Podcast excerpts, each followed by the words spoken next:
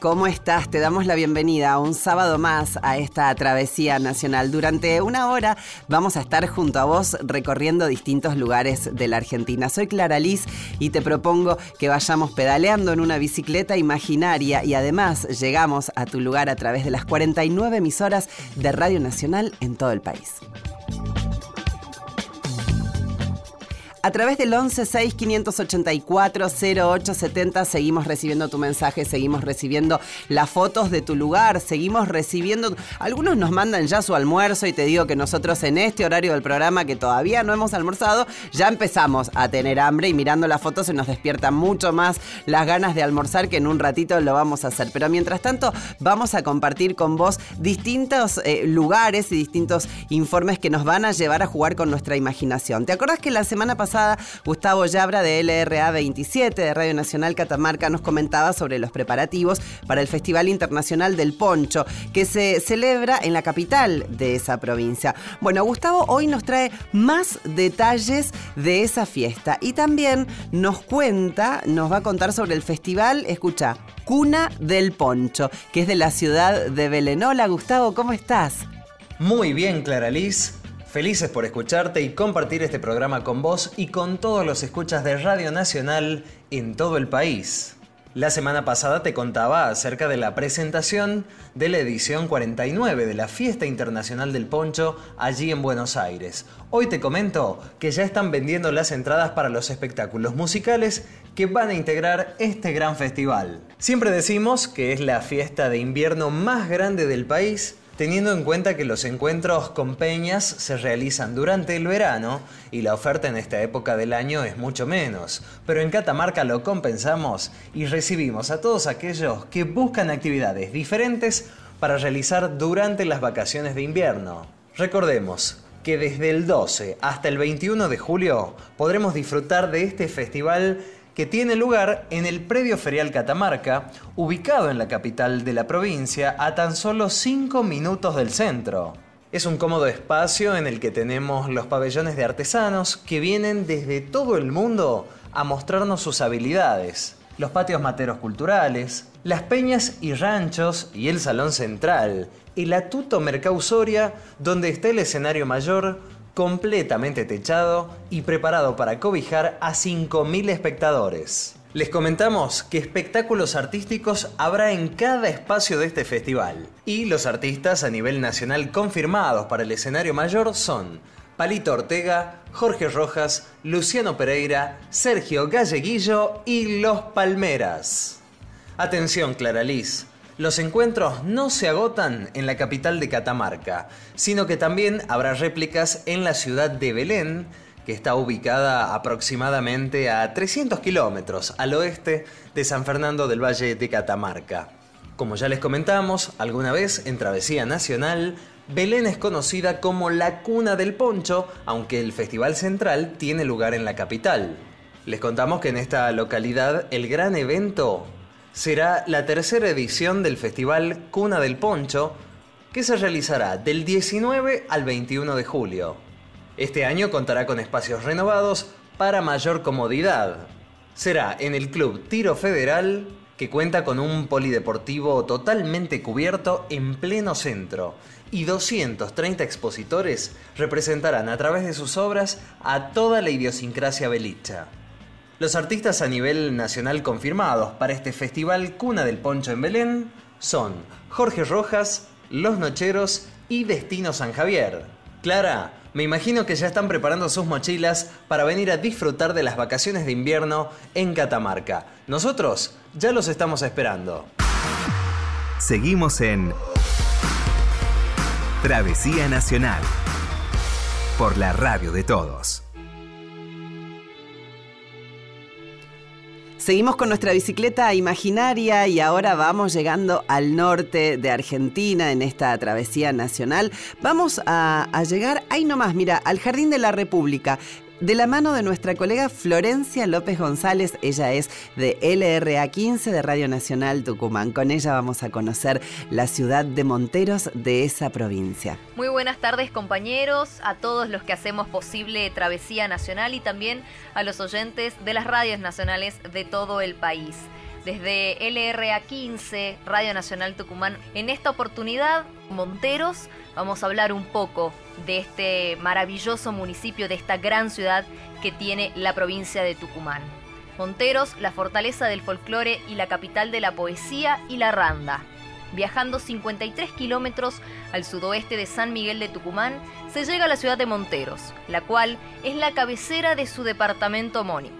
A más de 530 metros sobre el nivel del mar se ubica esta localidad que es conocida en toda la nación como la fortaleza del folclore, la capital de la poesía o la capital de la randa. Una ciudad rebalsada de hermosura y actividades culturales, y no solo porque está rodeada por cuatro ríos que la inundan de belleza, sino que también, y ya desde su origen, Monteros ha sido y es una de las localidades más notorias y avanzada por su vida educativa y comercial. Conocida e invocada siempre que se habla de nuestra música más popular y autóctona, es esta ciudad tucumana y su renombrado festival Monteros de la Patria Fortaleza del Folclore, uno de los espectáculos musicales más grandes de la provincia. El lema de Monteros es Fortaleza del Folclore. En esta frase está la llave con la que se guarda con recelo ese tesoro llamado tradición, uno de los cuales es la confección de randas, pues esta ciudad es el único lugar del mundo donde se practica este tejido con pasado en los conquistadores y presente en talleres y festivales exclusivos de esta ciudad. Estas pequeñas obras de arte tejidas, hoy símbolo de identidad de la ciudad, fueron introducidos en esta zona tucumana por los conquistadores españoles en las cercanías de lo que hoy se conoce como el Cercado, en el departamento de Monteros. Las randas eran por entonces piezas de exportación a diferentes puntos del país, con distinguida aceptación y ostentosa cotización. La randa es parte del patrimonio cultural de la ciudad. Estas puntillas eran realizadas por las damas castellanas de la época, y lo destacable es que hoy las randeras realizan sus confecciones igual que hace 500 años, cuando con estos entretejidos se decoraban casas y vestidos de fiesta, marcando una clara distinción en las clases sociales. La randa es una fiesta y cada año en septiembre se realiza en Monteros la fiesta provincial de la randa. Allí las randeras muestran su arte único. A la fiesta llegan visitantes de todo el norte que se deleitan con un arte clásico y lleno de historia. Hoy, la randa es parte de la cultura más íntima también de Tucumán. Es la carta de presentación del acervo monterizo y es también leyenda. No se conocen antecedentes con respecto a los motivos por los cuales este tramado artesanal casi haya desaparecido del continente americano, pero se haya arraigado con un amor perpetuo en el alma de Monteros. Desde LRA 15, Radio Nacional Tucumán, un abrazo desde el Jardín de la República. Mi nombre es Florencia López González y será hasta la próxima oportunidad. El país en una radio. Estás en Travesía Nacional. Qué bueno y qué suerte tenemos desde Travesía Nacional que nos da la posibilidad de seguir recorriendo distintos lugares. En este caso vamos a llegar a la provincia de Córdoba. ¿eh? Allí vamos a viajar y llegamos a la provincia de Córdoba, especialmente a Villa General Belgrano, porque vamos ya tenemos en comunicación a Gustavo Tamargo, el gerente comercial del Parque Cuaras. Bueno, Gustavo, buenas tardes. Clara Alicia, el equipo de Travesía Nacional, te saludamos. ¿Está bien dicho Parque Cuaras? Está bien dicho Cuaras y en realidad este el nombre es un, significado de palabras nativas sobre el tema de llamas. Las llamas en, en toda la zona de, las sierras grandes cordobesas era un animal este, nativo y bueno, post colonia pasó a ser el vacuno y el equino, pero es como un volver a, a, los antepasados y, buscar palabras este, nativas, por eso se llama Cuara. Bien, muy interesante esto que nos contás. ¿Y este parque desde cuándo está funcionando, Gustavo? Estamos desde el año pasado, somos muy jovencitos. Bien. Este, muy reciente, ¿sí? Eh, y todo el, equipo, menos yo, este, es eh, de una plena juventud Así que estamos con muchas energías, ¿no? Bien, perfecto. ¿Y de qué trata este parque para quienes tengan planificado acercarse a Córdoba y darse una vueltita por Villa General Belgrano? Bueno, este es un, cable a tierra, diríamos, ¿no? Es un, parque donde esencialmente se busca este, el tema naturaleza, eh, donde eh, a través de juegos, entretenimientos, este, uno puede, eh, puede desconectarse, tiene tirolesas, tiene arborismo, más de un kilómetro de arborismo, tiene hermosos senderos este, con trekking en arroyos y cascadas, este, con puentes en las cascadas, o sea, eh, es un lugar donde eh, si pasás una hora y te olvidaste que, que debías, que tenías atrasadas las expensas es porque te conectaste con el lugar. bueno, esa es la idea. esa es la idea, exactamente. Una gran propuesta. Que, la gente llegue y se desconecte absolutamente, eh, donde no vas a encontrar wifi y vas a encontrar muchos aromas a la naturaleza y sonidos de la naturaleza, ¿no? Qué lindo, me dan ganas de ir ya mismo, Gustavo, mira, me encanta lo que nos decís. bueno, claro, te esperamos. Bueno, muy este, bueno. No, e, esencialmente esa es la motivación, o sea, la idea es eh, eh, cuando uno se, diríamos, en la vida, en la actualidad, con eh, nos desconectamos tan poco y no estamos preparados como seres humanos, yo creo, a lo que por ahí la tecnología te brinda y llegás al mediodía y tenés 40 llamados telefónicos y 70 mensajes y decir, puff, eh, ¿dónde me desconecto? ¿no? Claro. Este, y yo creo que necesitamos estos lugares y ser atrevidos con nuestro tiempo como para brindarnos este, estos espacios y Cuaras eh, está, preparado para eso. ¿Y la posibilidad para poder disfrutar del Parque Cuaras eh, sería para todas las edades? ¿Hay opciones para todas las edades?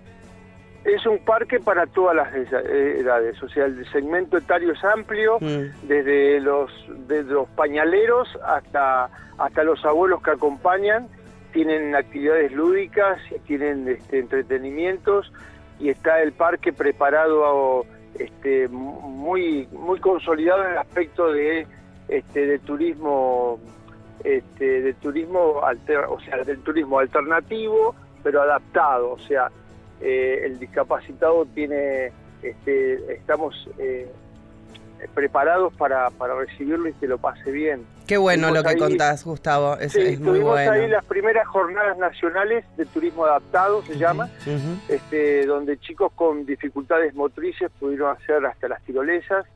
Este, y para eso estamos preparados, el equipo está preparado para eso y, y este, así que desde ese lugar el segmento es absolutamente amplio, todo lo pasa bien, toda la familia tiene algo para hacer, ¿no? Sí, bueno, la verdad te felicito por lo que nos contás porque me parece que la, conciencia en distintos lugares del país y sobre todo en, una actividad como esta no llega todavía a todos lados respecto a la inclusión, a donde ustedes sí en este parque le permiten el acceso a personas con discapacidad que también podrán pasarlo bien y podrán tener sus opciones para disfrutarlo, Gustavo.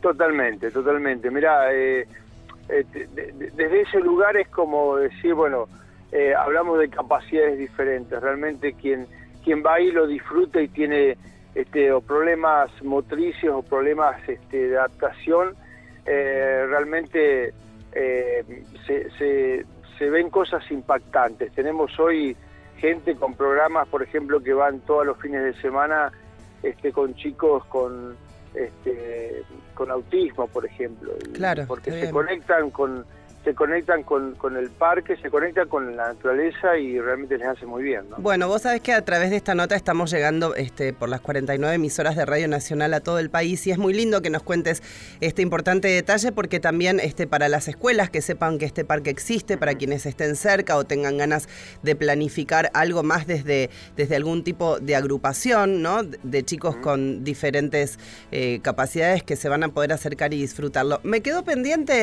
eh, eh, una curiosidad cuando me enumerabas las distintas actividades. ¿Qué es el arborismo, Gustavo? El arborismo son eh, puentes colgantes, que colgantes, o sea, son circuitos donde hay puentes colgantes a dos metros y medio de altura, hasta ocho metros de altura, o, que tiene el parque, este, donde vos transitas por esos puentes y van de árbol a árbol, este, los puentes van atados con una plataforma en cada árbol o, o en un poste cuando no tenés un árbol, un poste alto, por supuesto, entonces vos recorres, qué sé yo, 250 eh, metros eh, sobre las copas de los árboles, con, las con los aromas y, y los los sonidos que nunca nunca pensaste encontrar. Qué lindo. Este, y realmente es muy interesante, un poco volver a la niñez, ¿no? Andar entre las copas de los árboles claro. durante dos horas. Es como un Tarzán sin lianas, con los puentes. exactamente, Claro, claro. Bueno, algo más que nos quieras contar, Gustavo, para quienes se, se quieran acercar. El parque está ubicado en la ruta provincial número 5, en el kilómetro 80 y medio, y es a 1500 metros de la entrada sur de, de Villa General Belgrano, en Calamuchita. Correcto, estamos en Calamuchita, este, somos una, una alternativa más dentro de Calamuchita, ahora viene este, las vacaciones de invierno, donde la gente eh, sabemos que visita nuestra región, vienen después las, la fiesta de la cerveza, así que son eh, variadas los motivos como para llegarse y disfrutar del parque, que estamos muy cerquita, muy cerquita dentro de Villa General Belgrano, este, y ya te digo, son 230 hectáreas de de un parque donde uno puede recorrer hasta 6 kilómetros de trekking, con senderos muy lindos, con vistas muy lindas. Este, bueno, es como dijimos, un cable a tierra, ¿no? El llegar y disfrutar todo un día, este, eh, como para eh, con la familia estar desconectados de todo, ¿no? Muy bueno. ¿Funciona todo el año? Funcionamos todo el año. ¿Qué eh, días? Simplemente que en tiempo de no, de no hay vacaciones, estamos sábado, domingos y feriados. Perfecto. es todos los días. Perfecto. Bueno, Gustavo, este, muchísimas gracias por compartir eh, todos estos detalles de, del Parque Cuaras. Entonces, esperamos poder conocerlo pronto. Invitamos a todos los que tengan ganas de pasar un buen momento. Y como dijiste, una de las características más lindas que nos diste es esto de sentir los aromas de la naturaleza en directo y poder conectarse con, con varias de las cosas que uno a veces en la cotidianidad lo pierde. Te agradecemos mucho la comunicación. Clara, estamos estás invitada y esperándote, así que eh, por las redes estaremos conectados, allí estamos para, para servirlos. Bueno, cómo no, con mucho gusto. Eh, te agradecemos, Gustavo, te mandamos un abrazo de todo el equipo de Travesía Nacional. Muchas gracias a ustedes por darnos la posibilidad de salir a nivel nacional este, en un programa que, es muy escuchado. Muchas gracias. Al contrario, buenas tardes. Hablábamos con Gustavo Tamargo, gerente comercial del Parque Cuaras, queda en Villa General Belgrano, en Calamuchita. Es en la ruta provincial número 5 en el kilómetro 80 y medio. Una actividad para disfrutar en familia que si estás cerquita te la recomendamos especialmente. En esta tarde de sábado, la música de Ratones Paranoicos, Sucio Gas. Vacaciones en hotel, toneladas de mugre. Ven acá, dice el astro aquel, alegría en las nubes. Miren ahora a las chicas desnudas,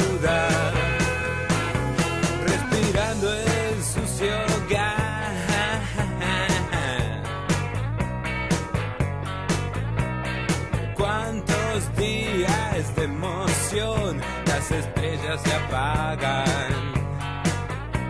De pronto llega el final, fue una buena jornada. Miren ahora a los chicos desnudos,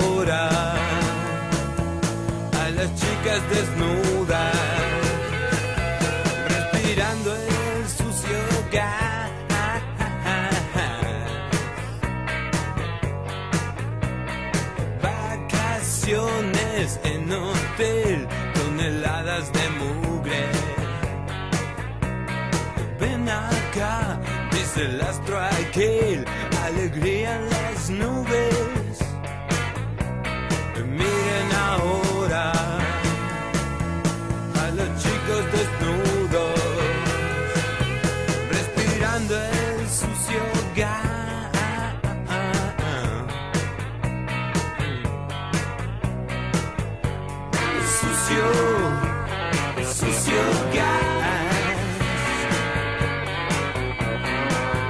Dame sucio, sucio gas. Dame sucio, sucio gas.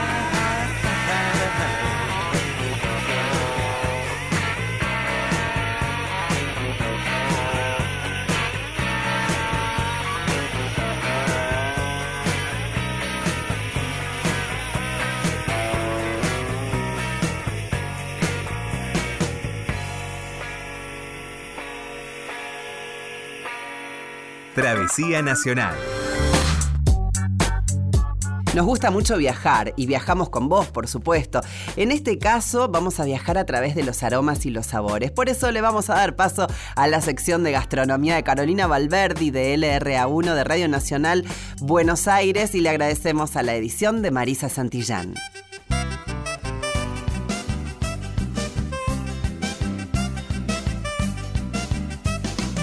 Corrientes sabe reunir en su gastronomía múltiples sabores, ya que la cocina tradicional correntina es una excelente mezcla de texturas, variados ingredientes regionales y diferentes culturas que confluyen en su territorio, como la guaraní y la brasileña. Tuve la oportunidad de hablar con Daniel Fernández, quien no es solamente chef, sino también pescador premiado de la ciudad correntina de Goya, y nos cuenta con qué recetas uno se encuentra en cuanto llega a la provincia. El está acostumbrado a comer la cocina criolla. Va un poco más la comida criolla, con sabores de la zona. Por ejemplo, acá no puede faltar nunca una mandioca, una batata, que lo cultivamos nosotros. Son materias primas que lo tenemos al alcance de la mano. Y siempre están la papa, la mandioca, la batata, todas esas cosas siempre están. Se come, en general, la gastronomía es muy variado. El asado acá en Corriente es furor. El asado de costilla acá se consume mucho. Todo lo que sea cordero chivos, por supuesto que el pescado siempre está porque una vez a la semana generalmente se come pescado de río. Y después de las comidas criollas tenemos un montón de cosas, la buceca, ¿no? la Sí. cazuela de mondongo, eso se consume mucho ahora con épocas de frío, todo lo que sea guiso de lenteja, el embaipú, bueno, eso es clásico acá. Todo lo que sean comidas de olla, Dentro de las diversas materias primas que son utilizadas en la cocina local, el pescado de río es una de las vedettes, destacándose el surubí, que es el rey de las costas paranaenses de Goya. Además de destacar las cualidades de su carne, el chef Daniel nos deja de chapita una auténtica receta de chupín de pescado. La gente en mi zona acostumbra mucho a comer pescado de río sobre todas las cosas. Nosotros tenemos muchos pescados acá a disposición, ya sea dorado, tenemos boga, pacú, surubí, sobre todas las cosas, que es una carne muy preciada, aporta mucha, es muy rico en, proteínas, tiene muy pocas grasas saturadas y bueno, también tiene omega 3, es una carne muy rica. El plato clásico que nosotros tenemos en Corrientes vendría a ser el chupín de surubí. Ser como una especie de estofadito de surubí. El chupín de surubí consiste en verduras, generalmente son morrones, rojo y verde, algo de cebollita de verdeo, poquito de, apio, perejil, tomates en rodajas y papas. Y consiste en rehogar un poco las verduras, hacer una base, poner las papas en rodaja, zanahorias en rodaja y trozos de surubí. Aproximadamente el 80% de la población de Goya y localidades aledañas se dedica a la pesca, transformando al surubí en uno de los pilares de su alimentación. Sin embargo, todo lo que se consume es de criadero para proteger y conservar la fauna ictícola, así como lo cuenta Daniel. todo lo que estamos consumiendo hoy por hoy proviene de criaderos. Hay una movida muy grande con el tema de la conservación que nos parece perfecto. Nosotros como pescadores apoyamos a, la protección de nuestra fauna hípica eh, y estamos al tanto que se hace matanza de surubí, por supuesto de forma ilegal. Hay tráfico de surubí. Nosotros tratamos de cuidar nuestro río, por supuesto, porque primero y principal es nuestro recurso. De ellos sale nuestra gran fiesta del surubí, o sea que lo cuidamos mucho, el goyano cuida mucho. Por último, no podemos dejar de mencionar a los dulces regionales de Lima, Andaí, Quinotos, el dulce de mamón y los pastelitos de queso, que son los postres que se destacan dentro de la gastronomía de Corrientes por sus sabores únicos e incomparables. Tómate una dosis de chamamé, un vaso de dosis de chamamé, proba que corrientes tiene payé, ven a divertirte.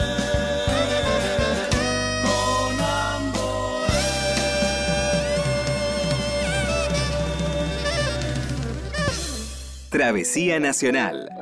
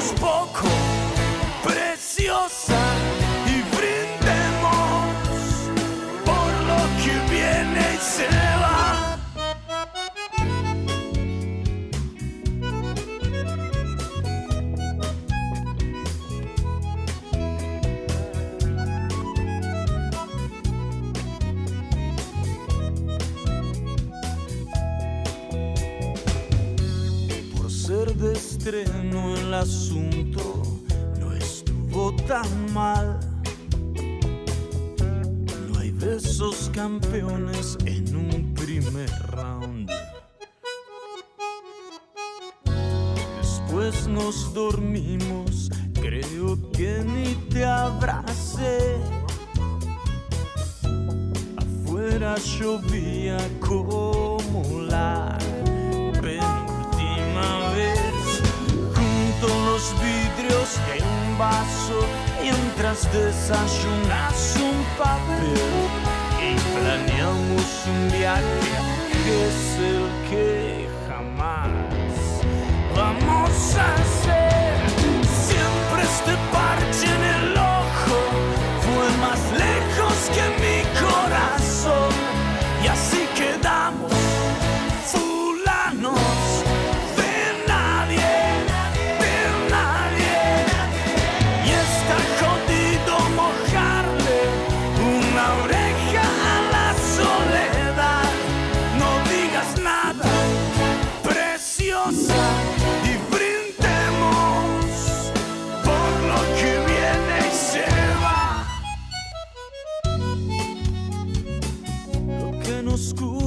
se va,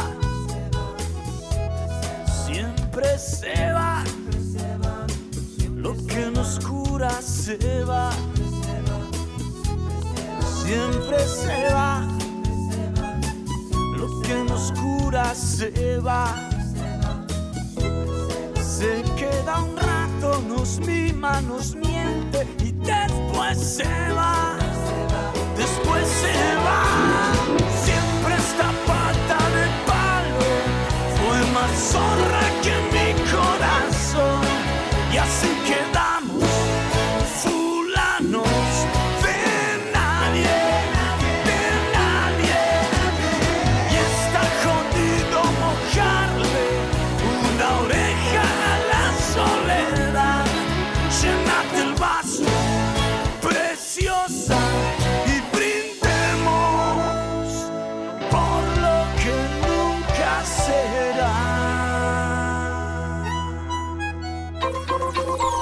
Travesía Nacional. Todo el turismo para conocer Argentina. Seguimos en Travesía Nacional.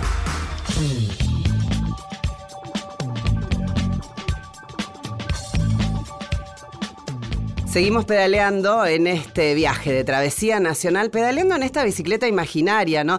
Donde nos permite llegar a diferentes lugares. Y mira, la semana pasada el centro de esquí eh, Chapelco en San Martín de los Andes inauguró la temporada de invierno 2019. Para hablar sobre este tema estamos en comunicación con Marcela Ferreiro. Ella es responsable de prensa de Chapelco Ski Resort. ¿Cómo estás, Marcela? Buenas tardes Hola, con el buenos equipo días, de buenas tardes. Estamos justo en este horario del mediodía. Un gusto Estamos en- desde el Cerro Chapelco. Sí, estamos ahí en el medio. Bueno, eh, soy Clara Liz, todo el equipo de Travesía Nacional. Estamos muy atentos a que nos cuentes las novedades y cómo fue esta inauguración también de la temporada de invierno 2019. Genial, bueno, tal cual vos decías, inauguramos la temporada el viernes pasado, el viernes 28. Eh, abrimos, eh, tuvimos nevadas en la semana anterior, durante la semana, y bueno, eh, con las nevadas que ya habían em- empezado durante el mes de junio, todas las máquinas, pista-pistas, eh, la señalización, toda la parte de seguridad, y he estado trabajando fuertemente, pero con esta última nevada que cayó la semana pasada, nos permitió abrir el, el día viernes, el día sábado tuvimos un brindis de chocolate en estación intermedia para brindar a toda la comunidad, a los turistas. De los brindis, de los mejores brindis para la Patagonia, Marcela, ¿eh? Un brindis de chocolate. De los mejores brindis, digo, para la Patagonia con esta tempera- estas Exactamente, temperaturas. así que brindamos con chocolate para tener una buena temporada. Fue un día de, de cielo azul, el, los bosques de Chapelco de Lenga están cargados de nieve, así que empezamos con muchas ganas y bueno, este, ya con turistas de- del Valle, con turistas de Río Negro y Neuquén, que son los que más rápido llegan cuando abrimos, y turistas de que empiezan a llegar desde todo el país y bueno, muy expectantes con lo con este mes de julio, que son las vacaciones de invierno y que esperamos a todos los chicos que nos vienen a visitar. Bien, una linda experiencia para quien todavía no la haya vivido y se acerque a Chapelco. Hay algunas novedades como Chapelco Gourmet. Contame de qué se trata. Y nosotros en, en, en el, en Chapelco tratamos de hacer, de, de programar durante toda la temporada distintos eventos de distinta índole, deportivos, familiares, eh, after ski, este, para ir dándoles, además de, del- del disfrute de la nieve, eh, para darle a nuestro público, bueno, distintas eh, distintas opciones, distintas maneras de disfrutar. Chapelco Gourmet es un evento que se va a hacer en agosto, que va a estar en cabeza del chef Pablo Buzo, que es un chef neuquino de mucho renombre en Argentina, que va a venir a cocinar en la nieve, así que... en Cocina en la nieve. fecha, cocina en la nieve, bueno. exactamente. Vamos a ver si se puede hacer eh, un cordero al asador en la nieve, eso también depende de- del clima, ¿no?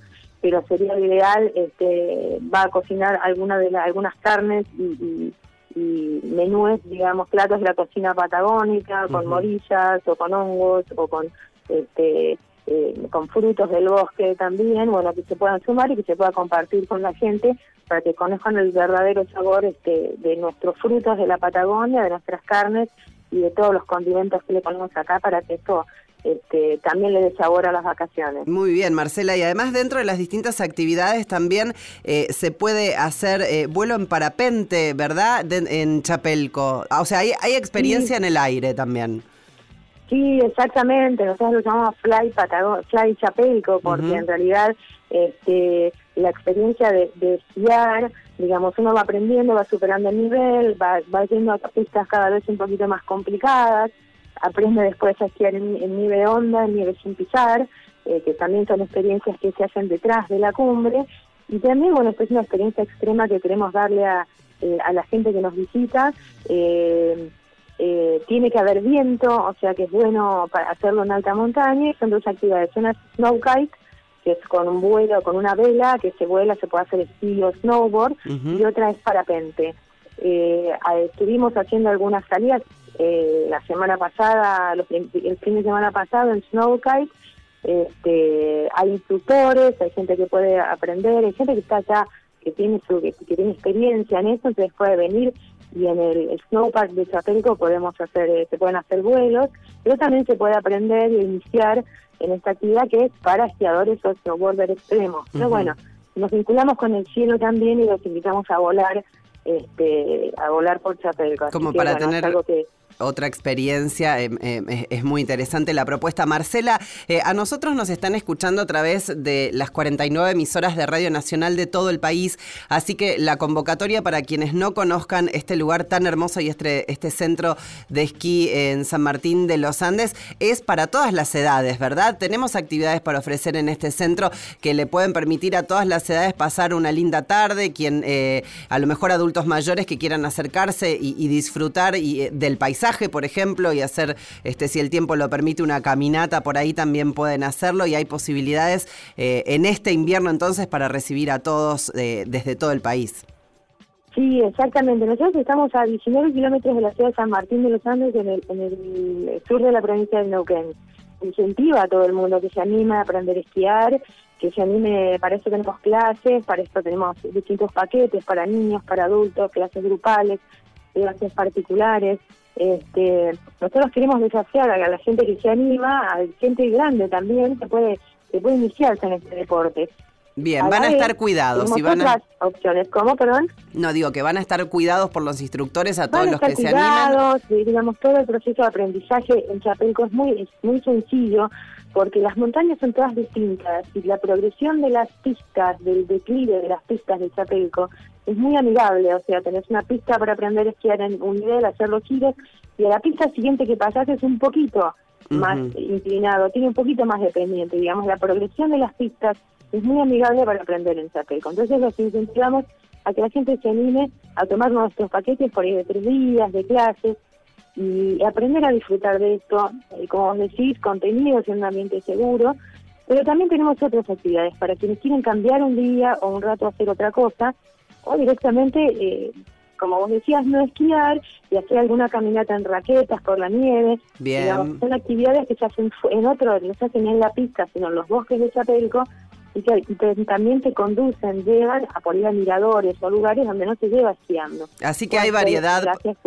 Hay una gran variedad, Mar- no, hay una gran variedad, Marcela, para elegir. ¿Cómo es tu contacto con el esquí, Marcela? ¿Cómo te llevas con el esquí? A mí me gusta mucho, yo esquí hace ya bastantes años y la verdad que para mí es un disfrute enorme. Es un momento del año esperado. es un es momento un año del... esperado, uno se vincula con la naturaleza, este, también es estar a la intemperie, a veces nieva o llueve y uno sigue sigue esquiando porque verdaderamente es un placer este, estar, estar en contacto, tenemos vistas que son increíbles, uno ve cóndores, uno puede ser, digamos, metido en el bosque, también te sometes a experiencias muy lindas y vincularte con la naturaleza, este, ya sea con el esquí o como te decía, con las caminatas, con la- un paseo en moto de nieve, este, otras actividades que se pueden hacer, o simplemente ir a hacer un paseo gourmet, ¿viste? Ir a, ir hasta Sí, la, claro. la base del cerro, tomarse un chocolate caliente, Y eso tomar ya también... sin- sacar fotos de vistas increíbles del volcán Lanín, Hay- digamos, bueno. Se puede disfrutar desde muchos lugares y de muchas maneras. Hay mucho para hacer. eh, el cerro no solamente te invita a esquiar, te invita a hacer un montón de cosas como las que nos estás contando. La verdad es que hemos viajado ya con la imaginación, que es una de las primeras propuestas de nuestro programa para todos nuestros oyentes de toda la Argentina. Y ojalá podamos hacerlo personalmente para poder llegar a esos paisajes fabulosos que nos regala eh, San Martín de los Andes, que nos regala la Patagonia y en este caso el centro de esquí Chapelco. Marcela, te agradecemos mucho toda la información. Contanos do- eh, alguna página, eh, en qué contacto se pueden ver todas las actividades que se desarrollan en el centro de esquí.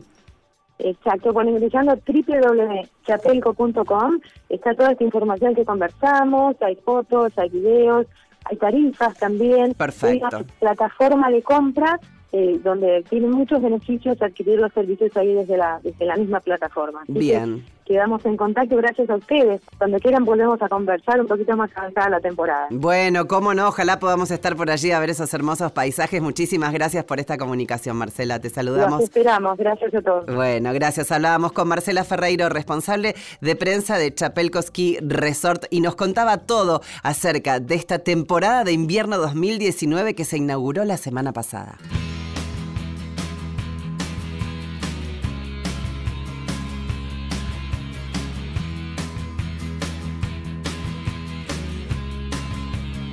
Ahora subí el volumen. Si vas por las rutas argentinas y estás en tu casa, subí el volumen con este tema de Ataque 77. Hacelo por mí.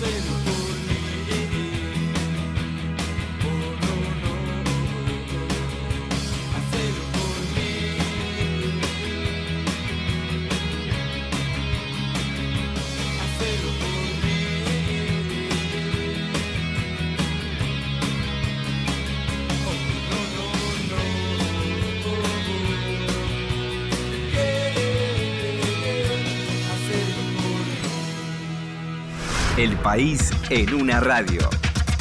Estás en Travesía Nacional.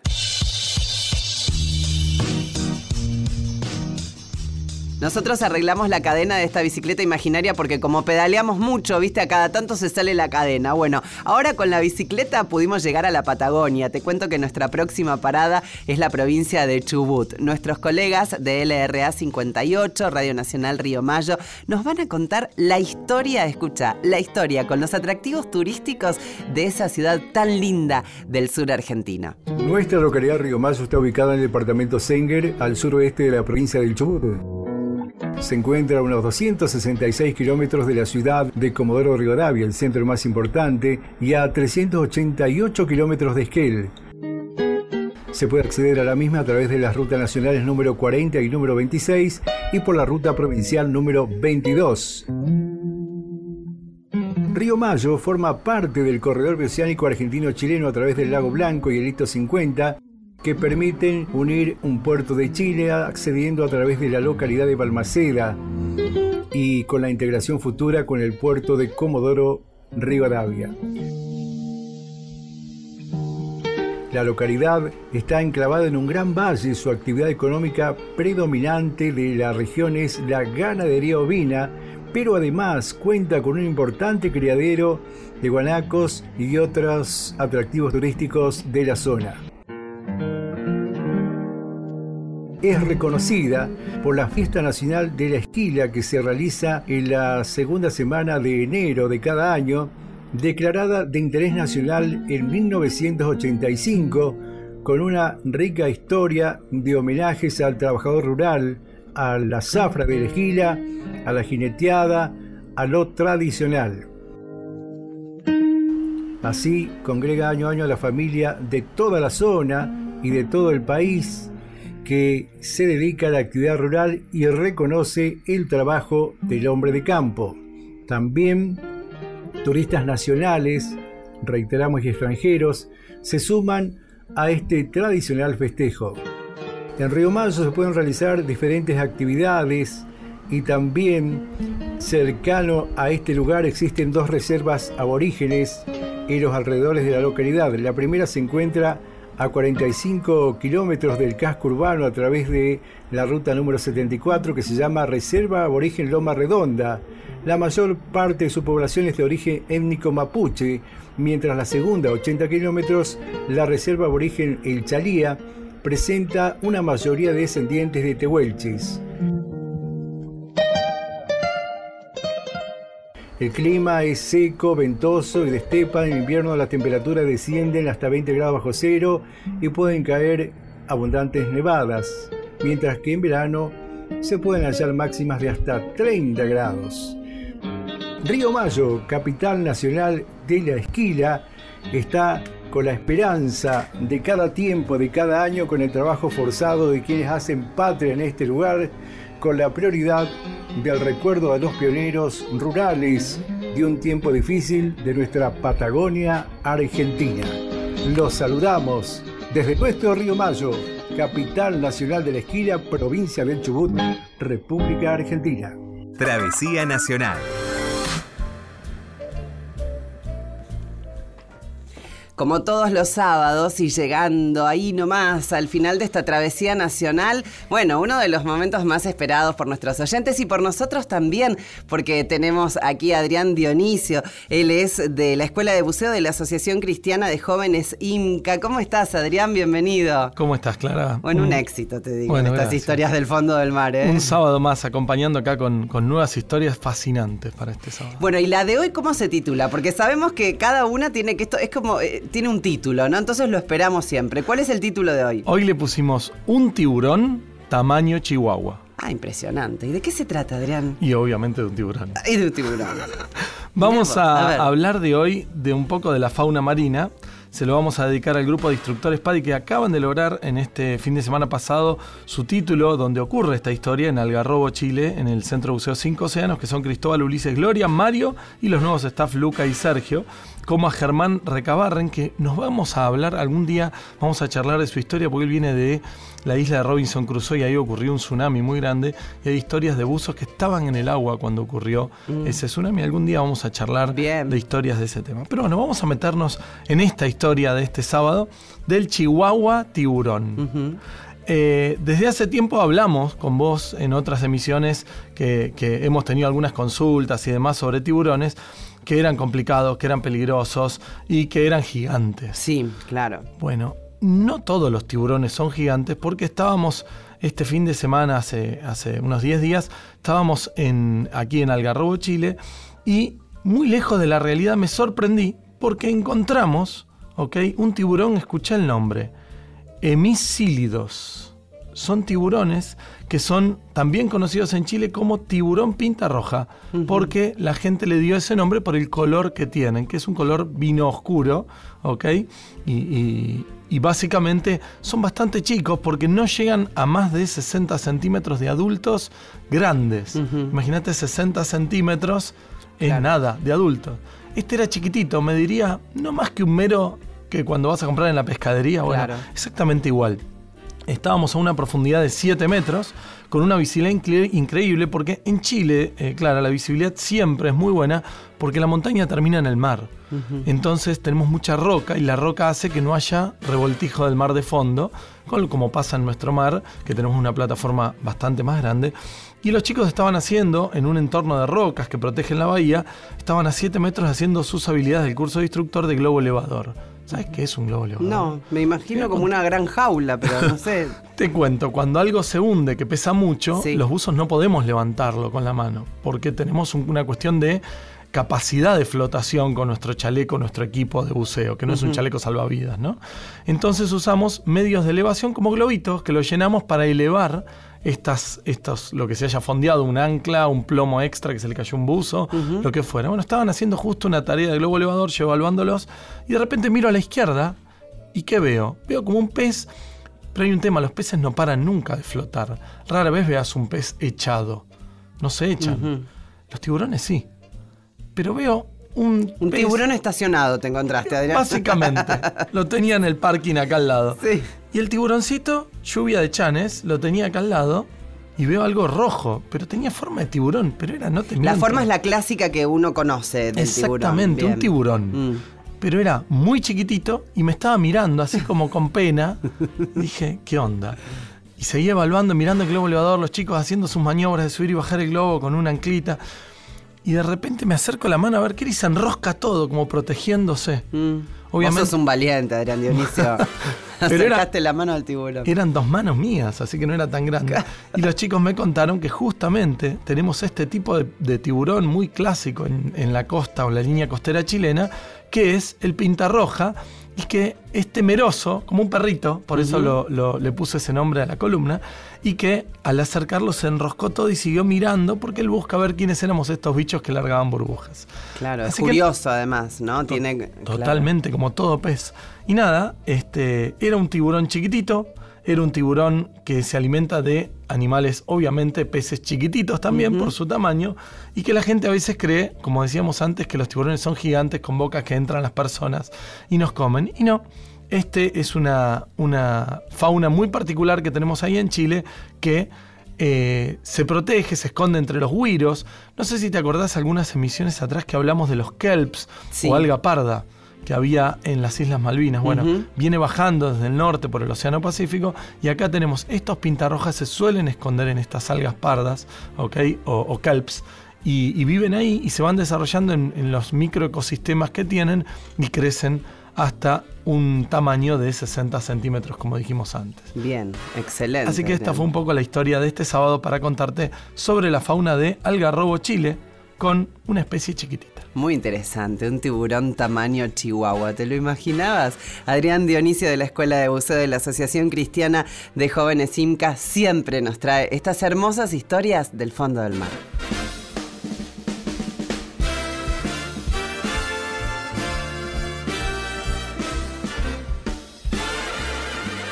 Esperamos que te haya gustado, que compartimos juntos esta hora de estos distintos viajes en los hermosos lugares que nos regala la Argentina y también, por supuesto, las historias del fondo del mar que, que nos comparte todos los sábados Adrián Dionisio. Pudimos eh, hacer este programa para que vos lo disfrutes con un equipo de gente que todos los sábados le ponemos alma, vida y corazón. ¿Te gustó? Así es verdad, porque nos gusta mucho Travesía Nacional. Hicimos este programa en la operación técnica Ignacio Guglielmi, Nacho para los amigos, también Diego Rosato, en la producción Carlos Zuboski y Santiago Pfeiffer, en la conducción Clara Liz, en la locución artística e institucional Héctor Larrea y Cristian Bello. Te esperamos el próximo sábado a partir de las 13. Chau.